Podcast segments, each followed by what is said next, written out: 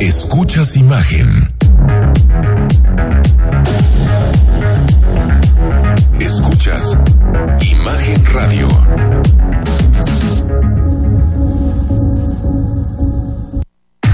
Escucha Imagen Jalisco con Enrique Tucent de 8 a 9 de la noche 93.9 FM Imagenguadalajara.mx Imagen.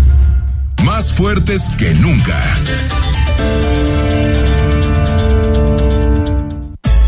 Twitter. Arroba Imagen Radio GDL Imagen. Más fuertes que nunca. Son las 8 de la noche, gracias por estar con nosotros. Ya estamos en jueves 14 de julio. WhatsApp 33 15 63 81 36. Escríbenos. Entra en la discusión que tenemos todos los días aquí en Imagen Jalisco. Esta semana se va el libro Hotel Savoy, un libro del escritor Joseph Roth. A partir de las 8.40, 8.45 de la noche tendremos la presentación del nuevo libro, que va a ser una edición especial, una kit de colección que nos trae Carlos López de Alba. Por lo tanto, quédate. Si quieres hablar de literatura, de libros, todos los jueves tenemos posibilidad de hacerlo. Rodrigo de la Rosa, ¿cómo estás? Enrique, muy divertido. Muy buenas noches. Muy ¿Cómo divertido, están todos? ¿no? Sí, la verdad la, la pasé re bien en el día. Entonces, La, la vida es divertida. sí, y las grillas también. La vida es divertida. Bueno, eh, en este momento, choque abierto entre Movimiento Ciudadano y Hagamos por la elección del nuevo, más bien nueva, Nueva. presidenta del Instituto de Transparencia, del ITEI. Recordemos que lo que sabemos hasta el momento es que hubo un acuerdo, o podría haber un acuerdo entre Movimiento Ciudadano, que tiene la mayoría legislativa, con Morena para que sea precisamente este partido, Morena, el que designe la presidencia del ITEI. Y hagamos, no está muy de acuerdo.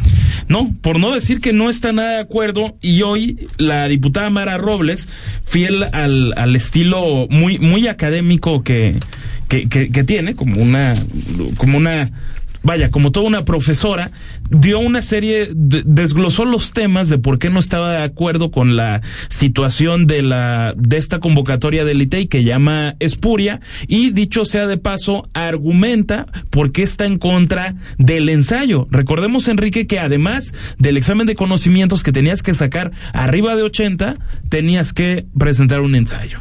hicieron la presentación de un ensayo. Ese ensayo se puede realizar con la ayuda de otra persona, porque no están garantizados los mecanismos para que ese ensayo lo pueda realizar solamente la autora. Eso ya de entrada es inimaginable en un examen serio. Si te pueden hacer la tarea, si te pueden hacer el documental, si te pueden hacer el reportaje, pues entonces ya no te están evaluando a ti. Hay un problema grave. Bueno, y respondió el coordinador de Movimiento Ciudadano, Quinino Velázquez. Las cosas en Jalisco están cambiando. Ya no sucede lo que sucedía cuando el grupo político al que pertenece Mara Robles este, hacía lo que quería con este poder público y con otros poderes públicos. Hoy eso es ofender al trabajo de las personas, de las diputadas y diputados que trabajaron en comisión, de los propios participantes, de los organismos que se han acercado y de todo este proceso que ha llevado. Entonces le diría pues que es una medida más de chantaje para ver qué sacan acostumbrados a, a lo que antes sabían hacer este grupo político. A ver, algunas reflexiones sobre este proceso que pronto terminará. Recordemos, ayer nos adelantaba Rodrigo de la Rosa cerca de las nueve de la noche. Eh, las aspirantes que lograron pasar los 80 puntos. 11. 11 aspirantes. Y entre ellas están, pues, algunos nombres que se han barajeado. Que se han barajeado, que pueden llegar a la presidencia del ITE. A ver, yo, yo haría algunos comentarios. El primero, Rodrigo, que el proceso que han llevado los diputados es un desastre. Desastre. Lo saben hasta en Marte. O sea, Los propios de diputados verdad. de MC lo saben. yo creo que defender este proceso mm, bien le valdría a algunos diputados como Quirino Velázquez que mejor se hicieran un costal y dijeran lo que hemos hecho es un desastre. Porque te voy a decir una cosa, Rodrigo, tú y yo podríamos llegar a debatir sobre cómo se deben elegir estos cargos. ¿no? Hay que recordar, es el Instituto de Transparencia el que define qué cosas podemos saber y qué cosas no podemos saber de lo que hace el gobierno. Pero lo que no podemos estar en contra, ni tú, ni yo, ni nadie, bueno, tal vez el presidente, pero ni tú, ni yo, ni nadie sensato, de, digamos de esa manera, es que no se cumpla la ley. Y la ley dice, va a haber un examen que lo tiene que hacer un órgano asesor externo, que en este caso se llama el Consejo Consultivo. El Consejo Consultivo que pertenece al propio ITEI. Que pertenece al ITEI, que tiene que hacer el examen y quien saque arriba de 80 es elegible. Eso dice la ley, Rodrigo. O sea, no, no, no, lo invento yo, no lo inventa Mara Robles, no lo inventa nadie. Pero los, arriba de 80. los diputados, los diputados decidieron otra cosa. Y dijeron, bueno, como este examen no nos permite que muchas personas pasen y repartirnos las cuotas de Solo pasó alegre, una. lo que hacemos es meter un ensayito, unos dibujitos, siga la línea, ¿no? Eh, eh, co- co- co- como este de cuando eras niño, ¿no? Una los puntos. ¿No? Ah, claro. Pa- de los puntitos para mejorar la figura, psicomotricidad. la psicomotricidad, ¿no? O sea, a ver, es un, es un, es, es, es, una pachanga Es de esto, risa, por es una pachanga, es de risa. Ahora, lo segundo. Una cosa es eso y otra cosa es que seguramente hagamos, que es de la UDG. Se oponen no porque les disguste el proceso, sino porque no les toca poner candidatos. Ese es el asunto. Que ellos aseguren que no es así. Bueno, Eh, porque, pueden asegurar porque misa. es lo que les corresponde. misa. Pero sabemos que lo deje en estos repartos siempre ha estado. Siempre. No hoy. Desde hace muchísimo Y tiempo. en este momento tienen cuotas que quieren tener Por ahí. eso, por eso. Desde luego. digo. Aquí, dentro de todos los partidos políticos que se rasgan las vestiduras por este proceso desasiado, malo, reprobable, como dijimos ahorita, el único partido que ha sido congruente históricamente es Futuro. Ahí lo digo. Kumamoto fue congruente, no se metió en estos temas. Y Susana de la Rosa ha sido congruente y no se ha metido en estos temas. Es correcto, Ahora, se ha mantenido al margen. ¿Quién sabe qué le pasará a Futuro si algún día tiene una mayoría y les toca definir estos cargos? Se ve difícil. Ya, también. difícil, pero lo que me refiero es que tal vez para ellos es más fácil no entrarle porque no son relevantes al final porque siempre tienen un voto. Pero que ahorita salga la Universidad de Guadalajara, sus diputados, a darse baños de pureza y decir es que nosotros lo que queremos es mérito, mérito, pues no es cierto. Eh, era ¿Es lo un que. desastre? Es un desastre, por supuesto. Yo- que es un desastre. Lo hemos criticado, lo digo aquí. Muchísimo. Desde el primer día. Desde el primer, Desde día. el primer día. La semana pasada, Enrique, en el, en el Congreso de Jalisco tuvo la oportunidad de, de, de platicar, entrevistar unos minutos al diputado Enrique Velázquez, compañero de Mara Robles, y le decía precisamente eso. Pero, a ver, diputado, es que resulta que la UDG de alguna forma sí está operando para tener una cuota en el ITEI, es de interés. Las tiene. Eh, exactamente. Él en contraparte dice que no. ¿Por qué? Porque es lo que corresponde decir. Y entonces dicen, no, es que es la meritocracia de por qué no se le está respetando a Natalia Mendoza, que fue la única que pasó el, el examen pasado de la primera convocatoria. Ahí estaría más de Y acuerdo. ojo, Enrique, Natalia Mendoza lo merecía. sí, pero, Ahí estoy de acuerdo. pero está frenado todavía la Sí, designación, sí, porque está todavía el amparo y no se ha resuelto, ¿cómo le llaman? Sí, pero- pero el fondo del asunto de, Pero de que de Natalia ese amparo. Mendoza tenía los méritos, los tenía. Más allá de si es del grupo que es del grupo político. Que sí pertenece al grupo Pero de al la menos UDG. pasó el examen. Sí, Al menos pasó el examen. Fue la única que pasó el, el examen. Bueno, la Fiscalía General de la República atraerá a partir de ahora la investigación, recordemos, se lo platicamos hace unos días, la investigación por la agresión o asalto o robo, veremos en qué termina todo, de la periodista Susana Mendoza Carreño en Puerto Vallarta. Así lo señaló el fiscal de Jalisco, Luis Joaquín Méndez Ruiz. Hemos tenido solicitudes de información por parte de la Fiscal de la República, eh, obviamente el, apoyo por parte de ellos en el tema de la investigación, por parte de la Secretaría eh, Seguridad Pública también a nivel federal, nos han brindado el apoyo, estamos buscando información, pero la carpeta la seguimos trabajando, la investigación sigue con nosotros y si en algún momento la General de la República pues, tomara esa decisión, bueno, eso se lo hacemos. Ah, Bueno, lo que escuchaba era una alarma, ¿no? Una alarma de incendio. No, no, era más bien el, el, el, el humo de por un- una incineración que hubo Por eso, de, por de que se escucha es la narcóticos. No, que se no, prende por el no, incendio. no, no, no había como tal una alarma, Ah. sino el movimiento de las máquinas tragamonedas ok. y todo eso. Ese Se es el, poco de lo que es el fiscal, pero que al final va a ser una investigación de la fiscalía. Eh, eh, todo parece indicar, hay hoy versiones de... Federal, me refiero. Sí, hoy, Federal. hoy versiones de, de Notistema era lo que apuntaban que la próxima semana la, FGC, eh, la FGR se haría cargo de, de esto. Recordemos, Enrique, que la propia Universidad de Guadalajara firmó un desplegado, como últimamente acostumbra muchos en el, en el periódico Mural. en- Últimamente eh, desde eh, 1974. Más o menos. Tienes toda la razón. Pero digamos que se acentuó a raíz Sí, de, sí, de sí, se este pleito por, eh, por este por este tema, haciendo precisamente esa eh, esa petición de que la Fiscalía General de la República se encargue. Ahora, ¿eh? sí está bien, pero ¿hay garantías de que cambie algo, de que haya algo distinto? No sé. Digo, no- tiene más peso la autoridad federal, Yo desde la verdad luego, no, pero... no entiendo cuál sería el incentivo de la Fiscalía Local para ocultar que hubo una agresión contra una periodista. Sí, pues yo, yo yo no entiendo por qué, pero bueno, que si lo investiga la Fiscalía. Yo la verdad es que tú me digas, es que una me da muchísima más certidumbre y credibilidad que otra, pues Eso tampoco. cañón. Es una petición que aparte es sensata y... Totalmente. La Fiscalía General de la República, bastante bien. Los senadores de Movimiento Ciudadano pidieron revisar la estrategia de seguridad no este debate, digamos, eh, trascender del debate de abrazos y balazos hacia los, hacia los resultados concretos. Y esto dijo Clemente Castañeda, el coordinador de los senadores, específicamente de la estrategia de seguridad del gobierno de López Obrador. A pesar de que en el Congreso le dimos todas las herramientas constitucionales y legales para hacerlo, el gobierno federal decidió darle continuidad a una estrategia de seguridad fallida y sobre todo a la profundización de la militarización del país. Ya no solo de la seguridad pública, sino también de la administración pública. ¿Cuál es el resultado? El sexenio más violento en la historia. Bueno, ahí está. Creo que es uno de los temas que sigue causándole muchos problemas al presidente López Obrador. Pero que él mismo insiste que ya no es como antes. Es que antes se mataba menos. ¿Ah, sí? Pues sí. Va. Eso, o- Ok. Digo, yo sé que ya en este Puede país ser.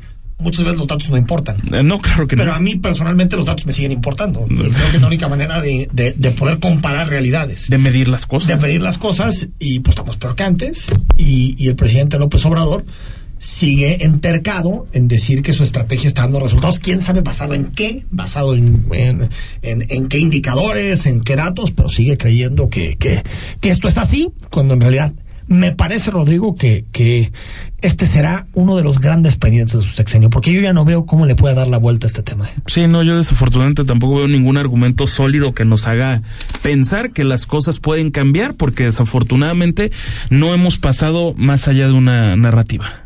Lanzó Guadalajara protocolos para evitar acoso. Exactamente, y ese, ese protocolo, Enrique, tiene temas interesantes, sobre todo se capacitó a más de 500 servidores públicos de nivel jerárquico superior para conocer pues la actuación y las sanciones que se podrían dar. Y bueno, estas sanciones pueden ser de hasta una suspensión por 30 días del empleo o de plano, en casos muy graves, ya hasta la inhabilitación por seis años de algún cargo público. Pues ahí está todo el asunto relacionado con el acoso. Ya no pasó nada en la grilla en Guadalajara, ¿va? Hoy, hoy hubo, hoy se calmaron las aguas. Hoy no no apareció el, el alcalde Pablo Lemos, tampoco tampoco ¿La la, regidora la, regidora Candelaria. Supongo que están guardando pilas para el sábado, que viene Adán Augusto. Dan Augusto, ¿no? Exactamente, en la Expo Guadalajara, me parece, a las 11 de la mañana. Es el lugar donde estuvo Marcelo Ebrard también, Esa- ¿no? hace un mes. Falta ya nada más Por ahí vamos a estar. Faltaría nada más Claudia Sheinbaum, que por cierto, Chema Martínez subió una foto con ella. Órale. ¿Lo estará posicionando? Mira. Es que fíjate, hay, Yo hay no un sabía tema... que Claudio Sheinbaum estaba rodeando de gente de tan de izquierda como, como Chema Martínez. Ahora, hay un, hay un tema ahí que está, que está divertido, te lo planteo. Mira, Carlos Lomelí evidentemente le está apostando a Dan Augusto. Subió fotos con él en la oficina diciendo ¿No que, a que su amigo, pues últimamente yo lo he visto más, en ¿Más los con Dan posicionamientos con redes, sí. Y Candelaria Ochoa lo que dice es que es Claudia y lo ha dicho textualmente en su cuenta de, de Twitter. Habrá que ver cuál es la postura de Mariana Fernández y del otro regidor de, de, de, de Chaval, que era el presidente de la Unión de Comerciantes del Mercado de Abastos. ¿Tú crees que sea muy relevante el asunto? güey? No, pero lo que me llama la atención es que hasta en esos asuntos internos tienen corcholatas distintas. Pero pues, se vale, ¿no? curioso. Se vale, ¿no? Ay, digo, se- se- son tres se- vale, pero no es una disciplina Ah, no, no sé. tan no exacto. no, es un hay- hay- partido- es que ahí está la razón de por Sí, qué no son el PRI, porque no tienen la disciplina priista. Sin duda. Bueno, conoce más de la visita del Ballet Nacional de España que va a estar en el conjunto de artes escénicas durante buen rato para que lo puedas conocer, para que puedas ver el arte, lo que supone. Lo escuchamos aquí en imagen. ¿Qué tal? Mi nombre es Jair Cardoso para Imagen Jalisco. Me da un gusto el día de hoy presentar tantas cosas que están sucediendo en, Guadalajara y bueno, nosotros tenemos que estar siempre cacareando, ¿no? Que tenemos grandes eventos, que somos ese tipo de ciudad en la cual todos los días está pasando algo y pues bueno, me gustaría que te presentes eh, eh, tú mismo, por favor, un monstruo de la dirección y del ballet. Pues muchísimas gracias. Eh, estamos aquí eh, de gira con el Ballet Nacional de España. Nos presentamos en Guadalajara el sábado y el domingo eh, y estamos encantados. Eh, tenemos una gira maravillosa de cinco semanas. Venimos de San Luis Potosí, de León, de Morelia, ahora Guadalajara, eh, Monterrey Puebla y Ciudad eh, de México, cuatro funciones en el Teatro Bellas Artes y bueno, encantado de estar después de 18 años eh, de vuelta en México. Eh, creo que este fin de semana puedes encontrar con personas que nunca se han acercado para nada en su vida con el, con el ballet y esta a lo mejor puede ser su primera acercamiento para todos ellos. Si tú tuvieras que platicarlo de una manera muy coloquial, muy básica, casi casi como si se lo fueras este, explicando a un extraterrestre o a un niño, ¿qué es lo que van a ver en escena? Bueno, van a ver, y en esta ocasión el programa Invocación es un programa diseñado para que todo el público, cualquier público se acerque al teatro y conozca todo lo que son las disciplinas de la danza española y el flamenco. Es un espectáculo rico en, todas las disciplinas. una primera parte que, es eh, eh, Invocación Bolera, Jabuleña y Eterna Iberia, tres, tres vales completos, y una segunda parte que es homenaje a Mario Maya, muy vinculado a esta ciudad porque su mujer era mexicana, tiene tres hijos en Guadalajara que podrán disfrutar del homenaje a su padre, una gran figura del flamenco y yo que les diría pues que vengan a ver al Ballet Nacional, que conozcan el flamenco, que hay mucha afición en Guadalajara y que estoy seguro que van a salir emocionados y, y buscando una escuela de flamenco la más cercana de su casa para ir a bailar. Invocación, esa es una palabra muy fuerte, ¿no? Muy fuerte y que creo que toda esta magia que puede tener el flamenco en, en, escena. Yo creo que es una de las disciplinas mucho más místicas, puedo decir yo. ¿De dónde toma este nombre de invocación? El respeto que le tenemos eh, y el respeto que tengo a los maestros de la danza como Pilar López, Antonio el Bailarín, la Argentinita, todos los grandes que hicieron Carmen Amaya, todos los grandes que hicieron la danza española y el flamenco más grande y que nos abrieron las puertas de los teatros y las puertas de las grandes óperas, ¿no? Entonces era invocar a esos maestros a que estuvieran con nosotros para que nos ayudaran a seguir creciendo con la danza española y el flamenco, ¿no? Y los esperamos este próximo fin de semana a Invocación ahí en el Conjunto Santander. Mi nombre es Jair Cardoso, nos escuchamos para la próxima. Muchísimas gracias. Muchas gracias.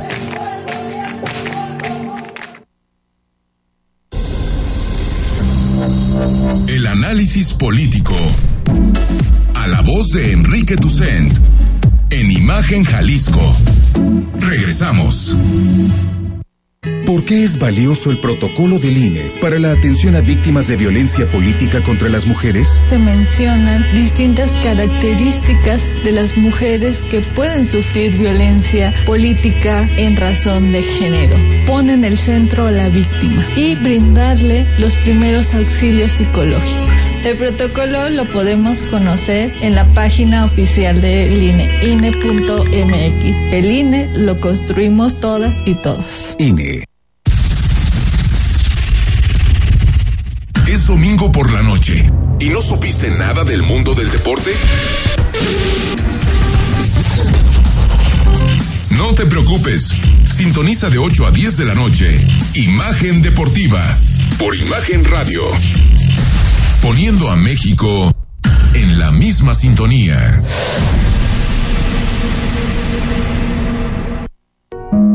En Hospital Ángeles del Carmen queremos un México lleno de vida. Si te perdiste la entrevista de hemorroides con el doctor Eduardo Navarro, cirujano de colon y recto, escúchala en Spotify en cualquier momento. Imagen Jalisco. En Hospital Ángeles del Carmen queremos un México lleno de vida. Nadie te cuida como nosotros.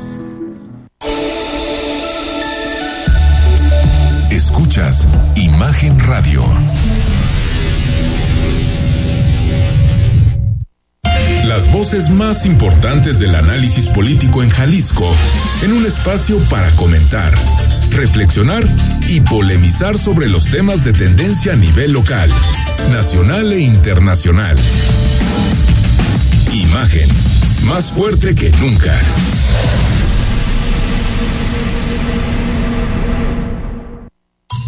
Estás escuchando Imagen Jalisco con Enrique Tucen. Facebook, Imagen Radio Guadalajara. Imagen, más fuertes que nunca. 8 de la noche con 19 minutos. Gracias por seguir con nosotros. Incineran 1.7 millones de toneladas de narcóticos.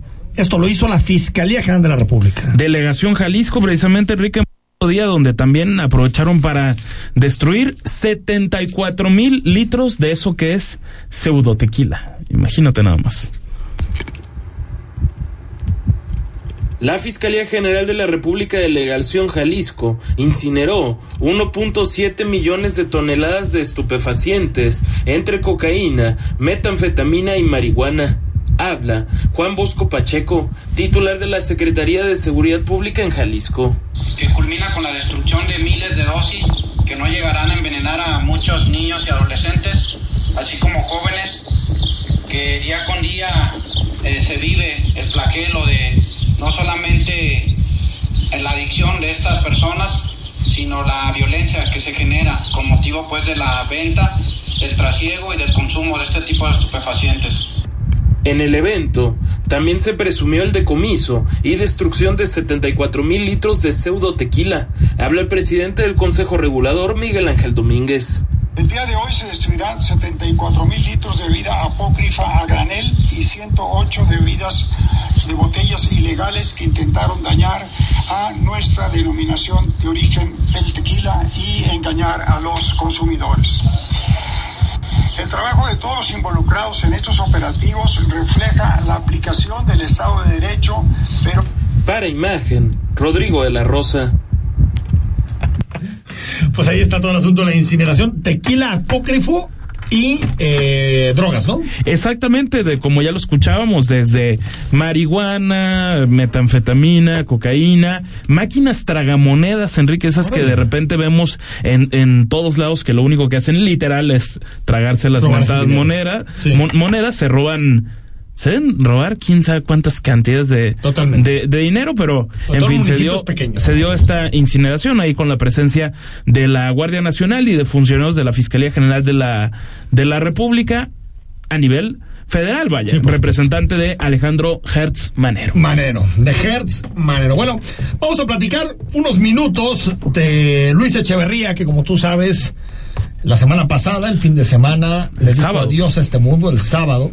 Por ahí dicen que no hay mal que dure 100 años. Bueno, sí hubo mal que dura 100 años. Llegó, llegó, llegó, justito. 100 años eh, eh, el expresidente Luis Echeverría. Sin funerales de Estado. Sobre todo el asunto de la ley, la impunidad, todo lo que tuvo que ver con acusaciones en su contra. Y lo hacemos hoy con mi querido Enrique Ruiz. ¿Cómo estás, Tocayo? Excelente. Aquí otra vez en los ¿Cómo va la vida? Ahí va.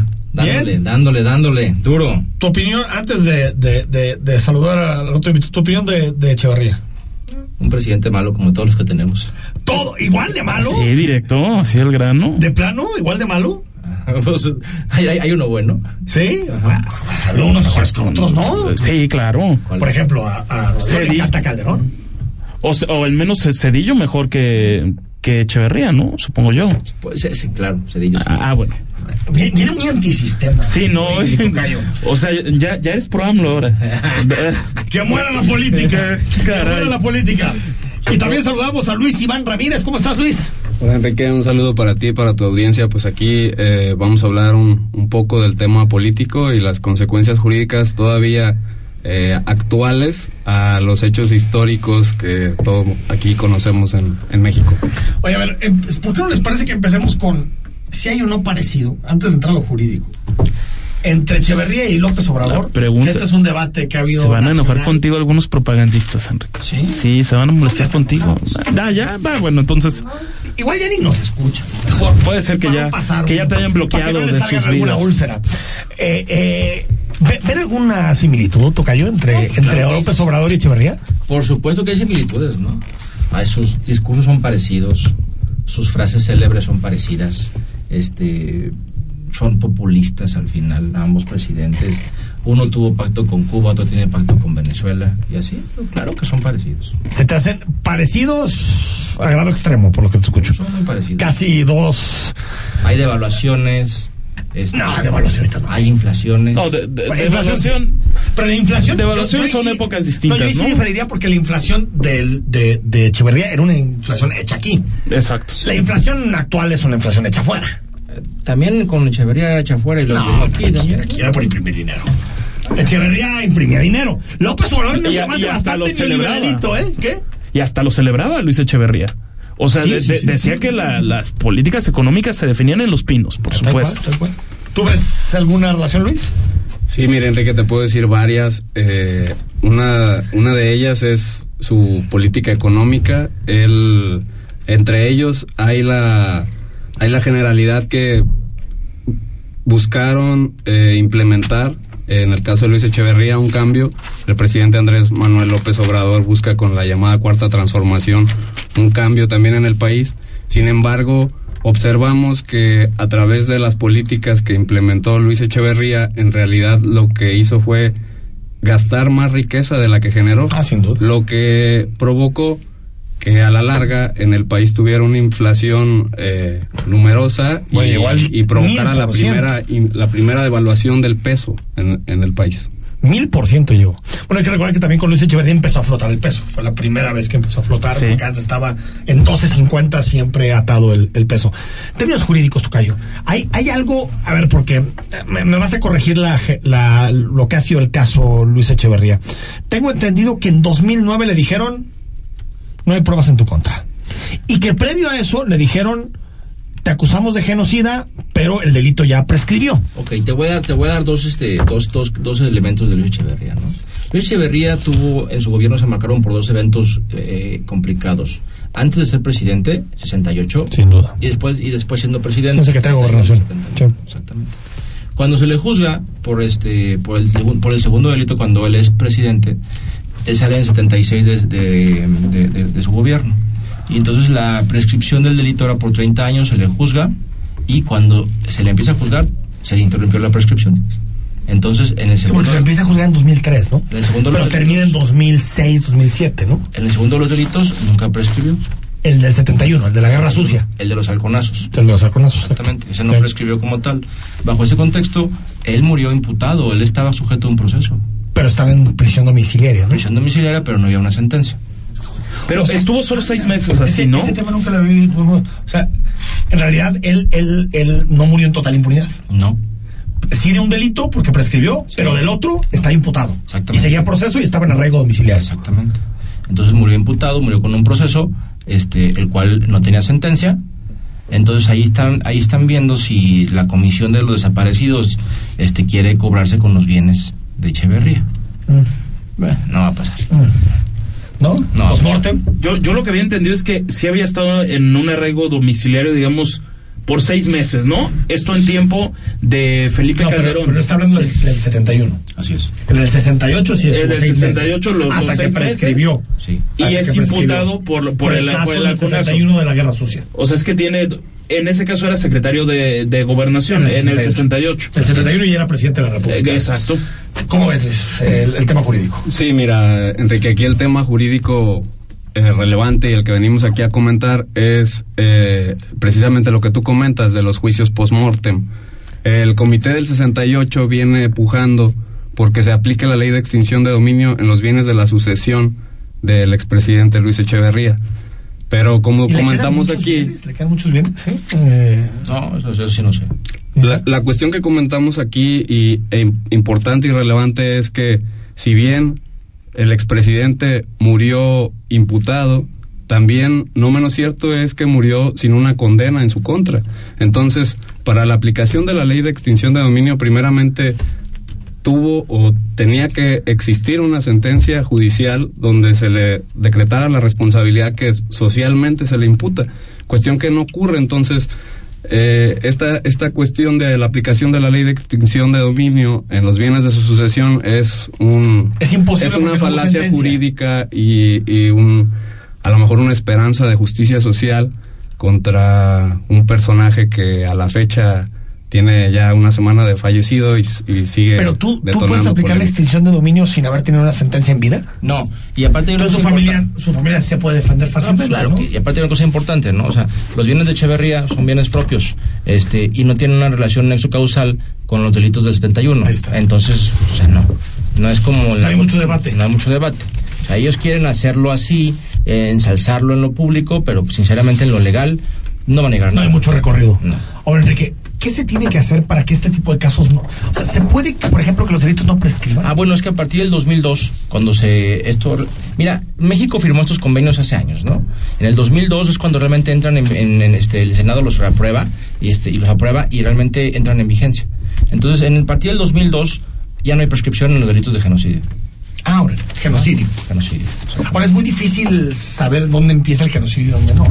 Porque genocidio es un ataque directo contra un grupo, contra una raza, contra algo en específico, ¿no? Sí, es por parte del gobierno. Por parte o de otros, ¿no? Se puede hacer a través de privados también, ¿no? Entonces es muy complicado que eso lo puedas tú meter como genocidio.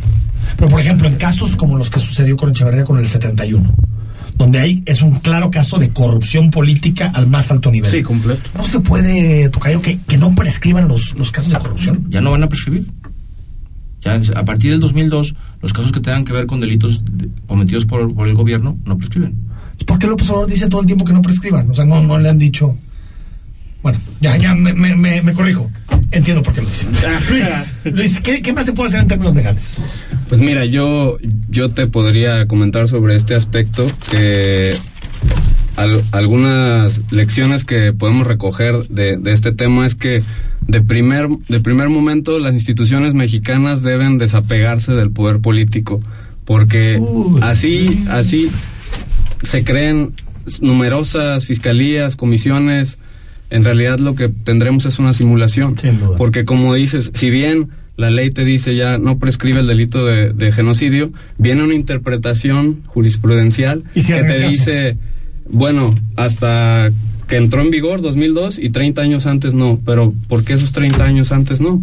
Entonces, seguimos viendo los mecanismos de impunidad activados, incluso no en el sector político, en el sector judicial y legislativo. Hijo, tremendo, tremendo. ¿Algo que agregar, Tocayo? El caso de Luis Echeverría. Pues, ¿qué te digo? Pues es- hay, hay parecidos, tú los, tú Sí. los sabes más que yo, porque Sí. política tú sabes. Yo tengo mis. Yo no creo que haya tantos parecidos, pero bueno. Eh, Yo creo que, que, que a veces se. No es mentira, pero se exagera. Que no es falso, pero se exagera. Como decía, no es falso, pero se exagera, ¿no? Tú- Siempre ha sido un homenaje a Pero, pero me interesa mucho este tema porque sí deja un antecedente. Al final, Tocayo, Echeverría es el único expresidente que ha sido procesado per se. El único. El único. No hay otro. Y que murió en una soledad tremenda, yendo a su funeral solo. Sin, no hubo funeral de Estado. No hubo funeral de cuando Es Estado. un expresidente. Eh, pero uno dice, oye, ¿cómo evitamos que este tipo de cosas pasen de cara al futuro? Ya más allá de Echeverría, ya se fue. El antecedente más reciente, o sea, previo a Luis Echeverría de un fallecimiento de expresidente fue de Miguel de la Madrid Ajá. en 2013, me parece. Y hubo un funeral de Estado, homenaje de, de cuerpo presente en, en Palacio Aquí Nacional. solo, se fue solo. se fue completamente solo, porque el propio Salinas de Gortari se hizo presente en, en ese en ese funeral de estado de hace nueve años. Y En ahora, este caso, ¿de qué estamos hablando? Bueno, pero acuérdate que este Echeverría tiene sus frases célebres, ¿no? Claro. ¿Cómo se llamaban? Arriba Bueno, y adelante. Arriba y adelante, bueno, eh, por abajo y atrás, ¿no? Que estando. del pasado, enemigos de México. A ver, en eso sí son idénticos, ¿sí? Agentes del López imperio. Obrador y, No, y, y- de- y- en eso y sí. Echeverría son idénticos Las relaciones frases. con Estados Unidos ni nos perjudican Ni nos benefician, todo lo benefician. sí, sí. Un día le dedicamos un programa a este tipo de cosas, porque eh, tendríamos, tendríamos tela para cortar. ¿Tú dirás cuándo? Enrique Ruiz, gracias por venir. Gracias, Tocayo. Gracias, Rodrigo. Y recordemos que Enrique Ruiz es socio de abogados del despacho, abogados Rabinal Ruiz Cortés García Alfaro. Y gracias por venir, Luis, también. Muchas gracias, Enrique. Aquí nos estamos viendo. Seguro que sí. Vamos al corte, estamos en imagen. Ya es jueves. El análisis político. A la voz de Enrique Tucent. En Imagen Jalisco. Regresamos.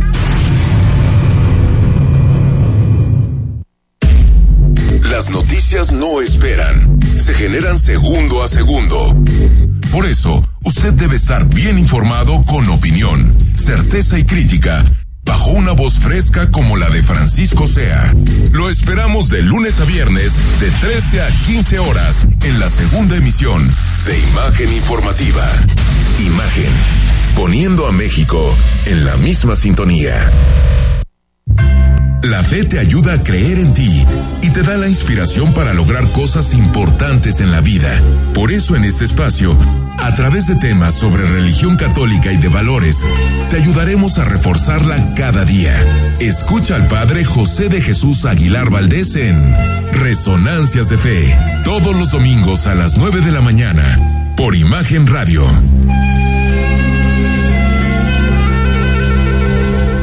¿Qué hacer? ¿Tienes tiempo libre y no sabes qué hacer? Mariana H. Todos los viernes de 10 a 11 de la noche te recomienda libros, exposiciones, obras, música y todo aquello que puedes hacer cuando te preguntes ¿qué hacer? Por Imagen Radio. Imagen. Sonido. Sintonía.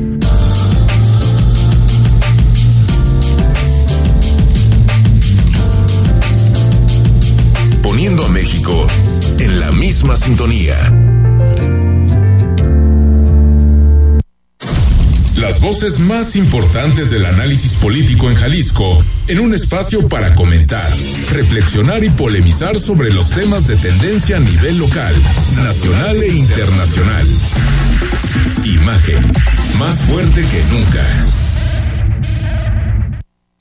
Estás escuchando Imagen Jalisco con Enrique Tucent. Instagram, arroba Imagen Radio GDL. Imagen, más fuertes que nunca. En Versa Concepto te ofrecemos porte, elegancia, estilo y diseño. A través del tiempo, Versa Concepto se enfoca y se ha enfocado en el desarrollo, diseño y fabricación de muebles para oficina, escolar y hospitalidad.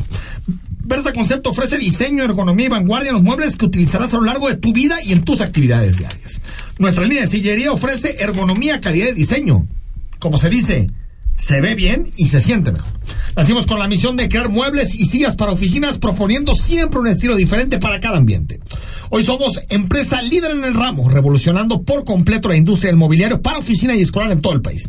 Somos la única empresa que adicional a exponer en Neocon, eh, también lleva la mayor comitiva de estudio e investigación con la intención de siempre estar a la vanguardia. Recordemos que Neocon es la feria internacional de mueble más importante de las Américas. Verse Concepto ofrece servicios integrales, proyectos llave en mano y diseña siempre trajes a la medida para cumplir las necesidades de nuestros clientes. Somos empresa en expansión, diversificando en, eh, distintos nichos, como por ejemplo oficinas corporativas, escuelas y el mercado de la hospitalidad. Quédate más adelante, nuevo libro esta semana, los libros que te vamos a regalar para que participes con nosotros, pero antes hablamos de economía porque el presidente López Obrador estuvo en Washington, gira en los Estados Unidos, también hay datos en materia de inflación, por ejemplo, en los Estados Unidos, una inflación más alta de lo que pensábamos, pero ¿Hubo no resultados? ¿Qué se puede decir de las propuestas que llevó López Obrador a Washington? Hoy lo platicamos con Paulina Contreras, nuestra especialista en materia económica. Paulina, ¿cómo estás? Hola Enrique, muy buenas noches. Pues con gusto saludar, saludarte y saludar también al auditorio, Rodrigo también eh, saludarte y justamente pues tocabas eh, dos puntos importantes. Primero, pues bueno, el dato de inflación eh, que se daba a conocer esta semana que pues alcanza un 9.1%, se esperaba que fuera alrededor de 8.8%, sí, en Estados Unidos, ven, como bien lo dices. Y es un dato que nuevamente rompe la barrera y, estamos hablando de más de 41 años los que no se veía este nivel de inflación. Y de ahí que las propuestas llevadas por el presidente López Obrador, pues eh, se pusieran sobre la mesa justo en el marco de poder mitigar la inflación en materia conjunta. Pero pues bueno, yo no sé en qué momento, lo digo, digamos, este, como análisis un poco, pues siendo irónica, pero una de las propuestas y una de las más importantes con el abasto de combustibles y de energéticos. Y una de sus propuestas versa sobre garantizar el abasto por parte de México de combustible en la frontera para que los norteamericanos eh, pues puedan ahora sí que abastecer. abastecer nosotros te ayudamos, Joe Biden, no te preocupes, nosotros tenemos gasolina para tirar para arriba y más barata, y además con nuestros impuestos. Entonces, digo, yo no sé si realmente estaban convencidos o era una cuestión más anecdótica, pero esta, su primer propuesta de garantizar doble el doble abasto de combustible en la frontera, pues bueno, a todas luces suena descabellado. Y más considerando que ya hace algunas semanas eh, la frontera vivió una crisis justamente de desabasto de combustible porque a raíz de que está más barata eh, en nuestro país eh, comparado con venían a cargar Unidos, pues venían aquí a cargar el tanque. Entonces no sé de que pues yo creo que se le ocurrió al presidente decirlo muy de buena onda pero pues aquí platicamos de las cinco medidas que presentó eh, en su visita a los Estados Unidos, en su visita a, Washington, el presidente López Obrador, pero yo siento por una que, que Biden como que lo batió, ¿no? Como que ni siquiera le dio la más mínima importancia a la propuesta, ¿no? La verdad es que eh, yo tampoco creo que le haya dado importancia porque además para cumplirla pues prácticamente es ir en contra de lo que el propio presidente ha ido, digamos, pregonando a lo largo de, la administración. Es decir, por ejemplo, eh, eh, podríamos decir prácticamente que la, primera barrera para llevar a cabo todas estas propuestas es el propio presidente López Obrador y, sus, y sus propuestas. Para una mayor inversión público-privada en energía, pues uno, necesita certidumbre. Y, y aquí en México la inversión en ese sector ni siquiera se ha impulsado. Para un tema de, por ejemplo, mayor comercio eh, agropecuario, por ejemplo, pues también se requiere tener apertura en ciertos eh, aranceles que no se tienen, eh, que, eh, digamos, que se tienen muy restringidos en nuestro país. para el tema de quitar aranceles a ciertos también, pues bueno, hay un tratado México, Estados Unidos y Canadá que hay algunas restricciones. Para la inversión en gasoductos, pues yo no sé qué, de dónde pretende sacar más infraestructura. Es decir, yo creo que eh, Biden escuchaba eh, el larguísimo discurso y, seguramente pues se reía de estas propuestas o yo no sé si por eso se fue tan tranquilo a su gira por el Medio Oriente, este, pensando en que eso le va a dar la solución a la inflación en Estados Unidos, Enrique. Oye, antes de que te pregunte Rodrigo de la Rosa, eh, tal vez lo que los medios más cercanos a López Obrador cacarearon estos últimos días es la prometida inversión en lo que resta del sexenio de un monto total de 40 mil millones de dólares. No entiendo bien si tiene que ver con inversión solo de Estados Unidos o inversión del mundo o inversión de, no sé qué, pero bueno, ¿esto es realizable, eh, Paulina, o simplemente son datos al aire? Mira, en realidad eh, tiene que ver, se supone, con una inversión conjunta, no obstante, no hay todavía claridad en qué se va a invertir. Eh, habría que esperar porque además, pues, eh, no podemos perder de vista que el tema de las inversiones, y justo hablamos de la certidumbre o la certeza jurídica, pues es algo que en ciertos sectores, pues está, digamos, siempre ahí como en ese temor de que se puedan concretar y que no te las vayan a echar para abajo. Entonces creo que la inversión o el anuncio viene bien, digamos, pero eh, pues sí, con esta eh, salvedad o esta espera quizá a que eh, se, concreten más hacia finales del sexenio que ahorita realmente, y pues bueno, fue más bien un anuncio como para dejar algo sobre, desde mi perspectiva, como para dejar algo sobre la mesa en esta visita. dólares me refería, 40 mil millones de dólares, que son en torno a unos 800 mil millones de pesos de inversión de cara, inversión extranjera de cara a 2024. Rodrigo. Sí, Paulina, buenas noches. En, en vaya, en, en todos los diarios, entre ellos Excelsior, se da, se da cuenta de unas declaraciones de el ingeniero Carlos Slim, que estuvo por allá y, y decía en las declaraciones que se han recogido que el TEMEC no ha sido suficiente y que ha, digamos, quedado a deber a más de dos años de que se puso en marcha. ¿Coincidirías con ese diagnóstico? Sobre todo lo señalaba por una falta de inversión desde lo nacional y también lo internacional. Sí creo que por ahí hay eh, aspectos fundamentales que se todavía se están trabajando incluso en negociaciones entre sobre todo pues el lado de la Secretaría de Economía y el Departamento de Comercio de los Estados Unidos. Hay rubros como la automotriz que siguen teniendo algunas diferencias y que pues se sigue digamos esta toda esta parte relacionada con eh, el, el, andamiaje digamos del aterrizaje del el TEMEC.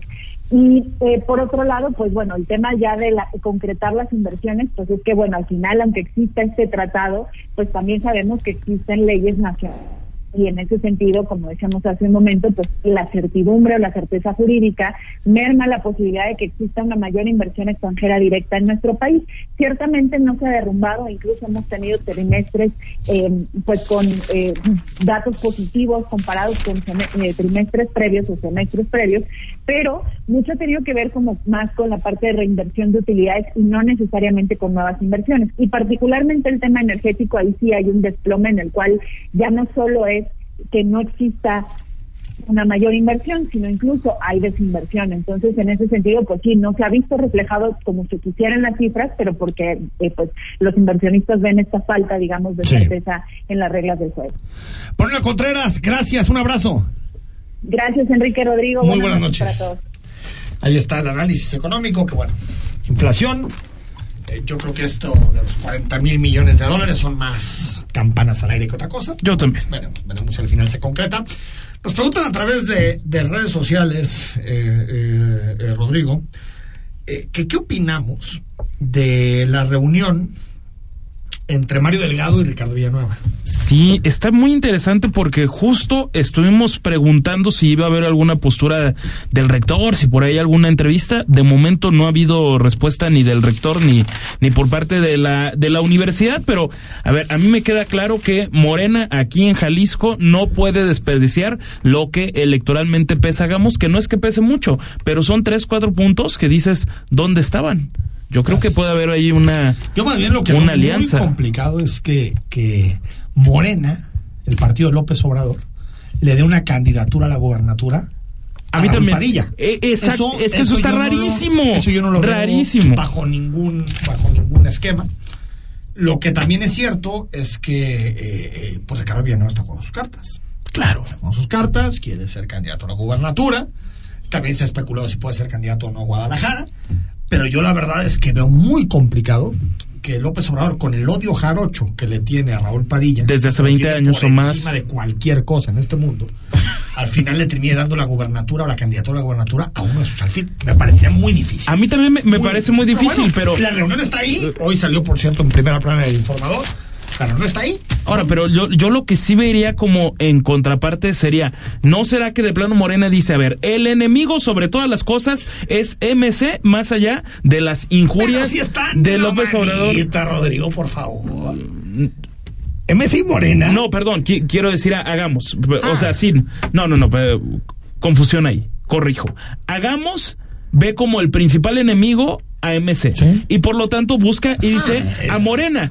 aunque en contraparte. no tengo ninguna duda. Tienes, tienes toda la razón. Morena, a ver, Chema Martínez pareciera que está operando totalmente a favor del inquilino de Casa Jalisco. lo que quiero decir es que hagamos, la UDG, hagamos es un instrumento. Hagamos es la Universidad de Guadalajara. El, la universidad, el grupo político de la Universidad de Guadalajara, para decirlo en términos reales, claro que se quiere acercar a Morena, por supuesto, y lo están haciendo y lo están mandando y lo están moviendo. ¿Pero eso lo permitirá el presidente López Obrador? Yo que no. Yo tampoco. Yo tampoco. 8 de la noche con 47 minutos al corte. Es jueves, hablamos de libros. El análisis político a la voz de Enrique Tucent en Imagen Jalisco Regresamos.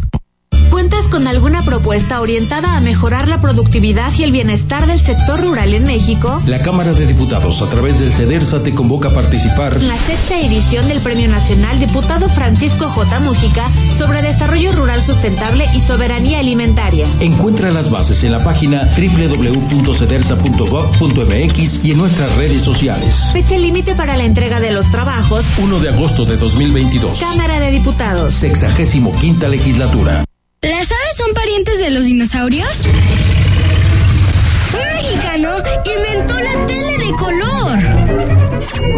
¿Enterrando un cuchillo en la tierra no hará que llueva? ¿Cómo lo sabemos? Escuchamos, preguntamos, porque somos niños. Domingo 11 de la mañana, por Imagen Radio. Mafioso, narco cocinero, buchona, dealer, mula. No importa cómo te disfraces para traficar o meterte drogas químicas, de todas formas te destruyes. la sangre de las drogas nos mancha a todos. Mejor métete esto en la cabeza. Si te drogas, te dañas. Si necesitas ayuda, llama a la línea de la vida, 800-911-2000. Para vivir feliz, no necesitas meterte en nada. El análisis, la polémica, lo asombroso, el interés. Todo eso somos. Imagen Radio, poniendo a México en la misma sintonía.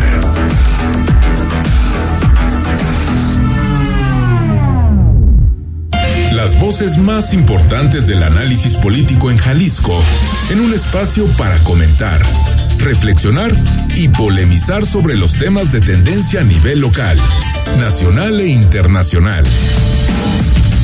Imagen, más fuerte que nunca.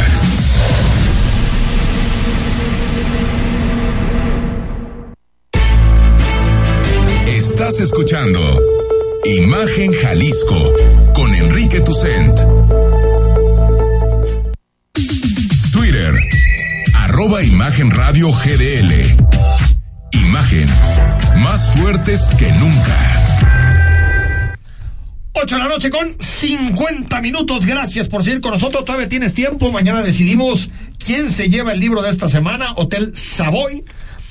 Joseph Roth, escríbenos al WhatsApp, recuerda el WhatsApp de imagen que está abierto y siempre a tu disposición 3315 6381 36. Y hoy Carlos López de Alba nos trae una colección que se llama colección Tacita de té, que son unos libritos pues yo, yo creo que ideales para, para cuando uno se va y se sienta en el trono. Ahí estamos hablando del trono. es el trono. Es el trono. ¿no? Uno, uno- uno de vez en cuando está en el trono. Y eh, eh, pues está justo para eso, ¿no? Está, está esta colección que nos trae Carlos López de Alba. Carlos, Este, Hola, buenas noches. Se debe retomar la, la bonita tradición de, de leer en papel, ¿no? Deja el celular ese, ¿no? Sí, sí, sí, deja descansar el celular. Ahí déjalo cargando y llévate un librito, minutos. ¿no? Sí, y además porque pues el, el libro de bolsillo tiene, tiene una idea, ¿no? Tiene una función que es justamente hacerlo accesible donde un libro normal no tiene, no tiene mucha comodidad, ¿no? Entonces justo, justo creo que puede ser alguno de, o alguno de varios espacios para echarte, hasta en una fila de, del súper, yo creo que te lo, Te lo echas, te ¿no? Lo echas, Te lo terminas. Bueno, aquí los que traes es El hombre del futuro, Churro, El náufrago que amaba el chilpachole de Jaiba. Sí, eso es un libro, ahorita lo comentamos. Otras lunas. A ver, platícanos de estos. Son cuatro libritos chiquititos, Son, chiquititos. eh, bueno, de entrada es una colección este que se llama Tacita de Té de la editorial Los Libros del Sargento, que, que yo digo que es una editorial que comenzó en la colonia Roma, pero ya tiene un exilio voluntario en Pachuca. Entonces allá Qué raro de la colonia Roma, son ¿no? más felices sus editores por allá, que son Xavi y Gigi, y ellos han desarrollado esta colección que justamente busca volver accesible eh, literatura, pero en realidad tú, tú los tienes ahí, mira, Rodrigo.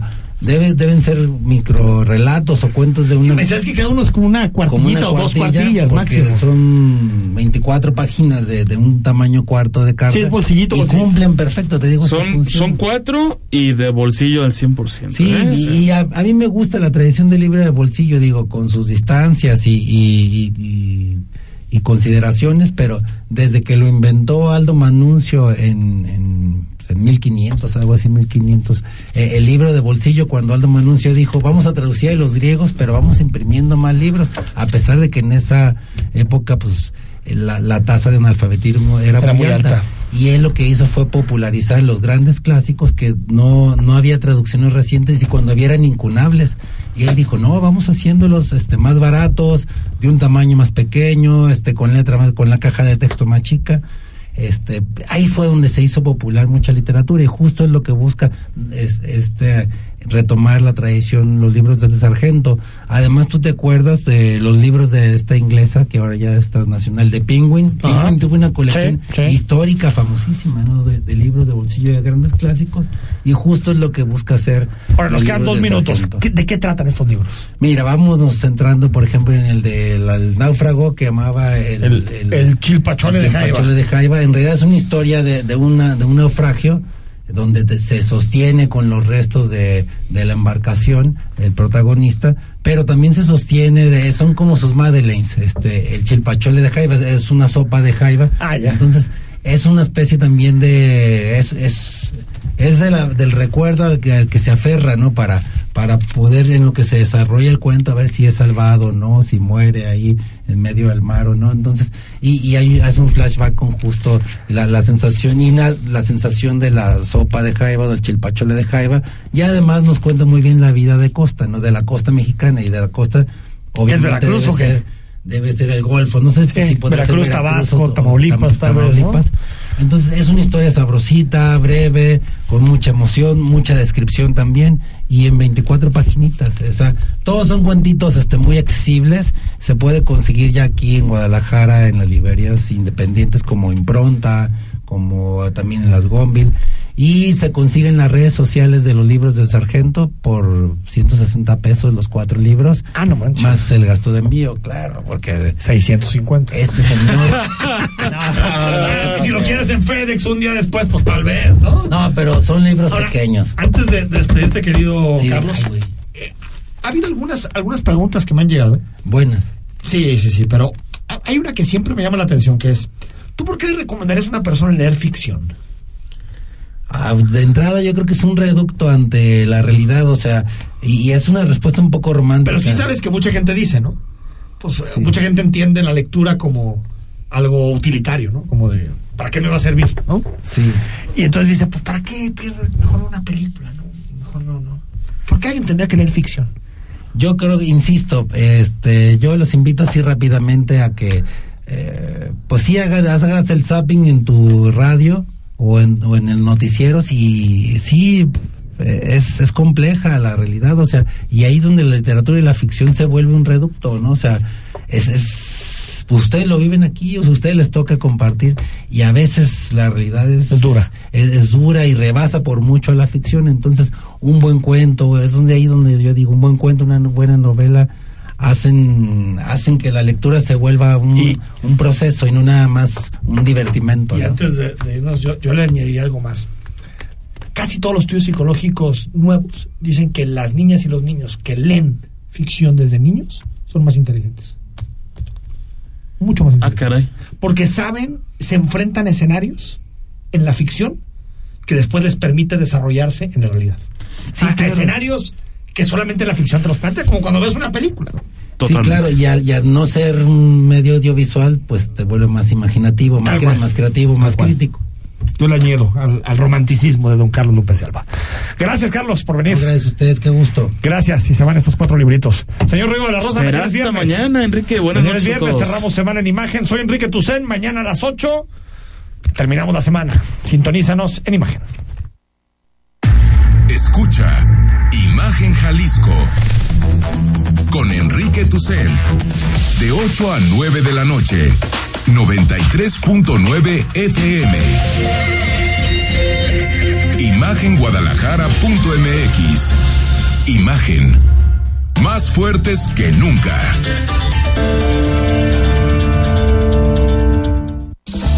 De lunes a viernes 11 de la mañana Forma parte de ¿Qué tal Fernanda? Con Fernanda Familiar, la periodista de vida, en Imagen Radio.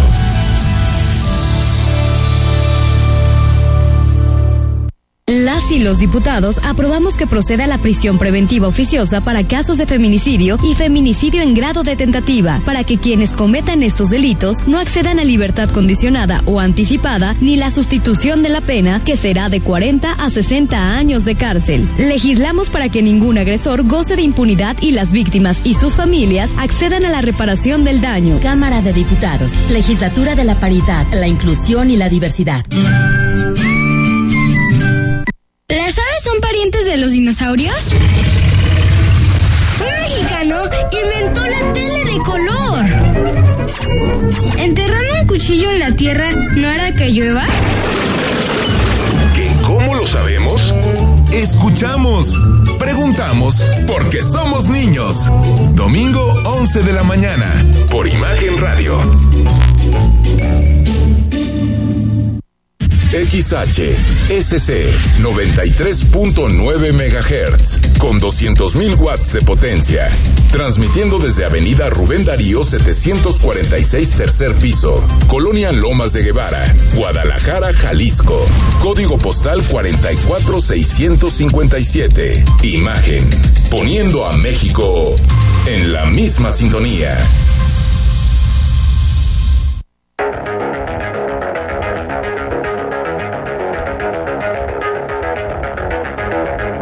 Escuchas imagen. Escuchas Imagen Radio.